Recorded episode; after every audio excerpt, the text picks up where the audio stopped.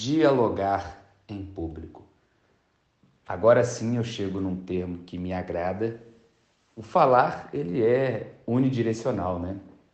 Eu posso falar virado para a parede. Eu posso falar olhando para um ponto fixo na plateia. Eu posso falar em uma altura, em um tom que as pessoas não me entendam plenamente bem. E aqui eu me lembro muito das aulas em que professores, e aqui eu não quero atacar a classe dos professores, eu me vejo como um professor, eu sou extremamente grato aos professores que eu já tive, mas cabe eu mencionar que várias, não foi uma, várias vezes eu já presenciei alunos dizerem, professor, eu não estou te ouvindo. E o professor falar, ah, chegasse mais cedo. Você está sentado aí atrás porque você chegou 10 minutos mais tarde. Tenho certeza, amanhã você chega 10 minutos mais cedo, você pega um desses lugares aqui que você vai me ouvir. Sendo que ele está sentado num lugar legítimo.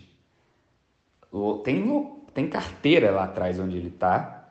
E, e outra, se ele escolheu sentar lá, eu acho que cabe a quem emite a mensagem protagonizá-la até chegar até ele, para ser claro e dinâmico também até ele. Então eu, eu vou percebendo que o falar ele é um termo meio traiçoeiro.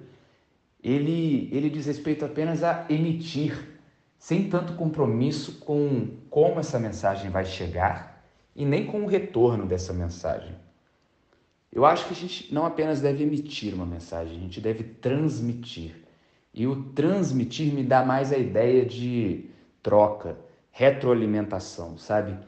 E retroalimentação, para mim, é diálogo. Diálogo, sim, a gente está falando de múltiplos emissores da mensagem, a gente está falando de pluralidade, enquanto que falar para mim é singular. E aí a gente começa a ter um outro termo em vista: diálogo. Diálogo eu acho interessante eu, inclusive, tatuei no meu braço essa palavra com a minha definição do que é diálogo, porque eu acho que tudo na vida deve se pautar pelo diálogo.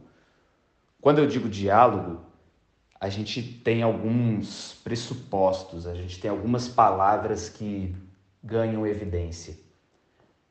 Não existe eu falar em diálogo sem falar em respeito. Não existe eu falar em diálogo sem que não haja ali criatividade. Não existe o falar diálogo sem imaginar que está presente também a criatividade. Eu poderia listar mais alguns termos, mas vamos lá. Criatividade, respeito, presença, empatia, tudo isso para mim é, é, é, é, automático. Quando eu falo em diálogo, eu imagino que isso está presente se eu digo, nossa, eu passei a manhã inteira de ontem falando com a Marcela. Vocês vão pensar, poxa, tadinha dessa Marcela, alugou o ouvido pro Christian. Mas se eu digo, gente, passei a tarde de ontem inteira dialogando com a Marcela. Eu usei a mesma entonação aqui, mas o termo diálogo, ele já cria um cenário na nossa mente quase igual um filme da Disney em que chegam aqueles passarinhos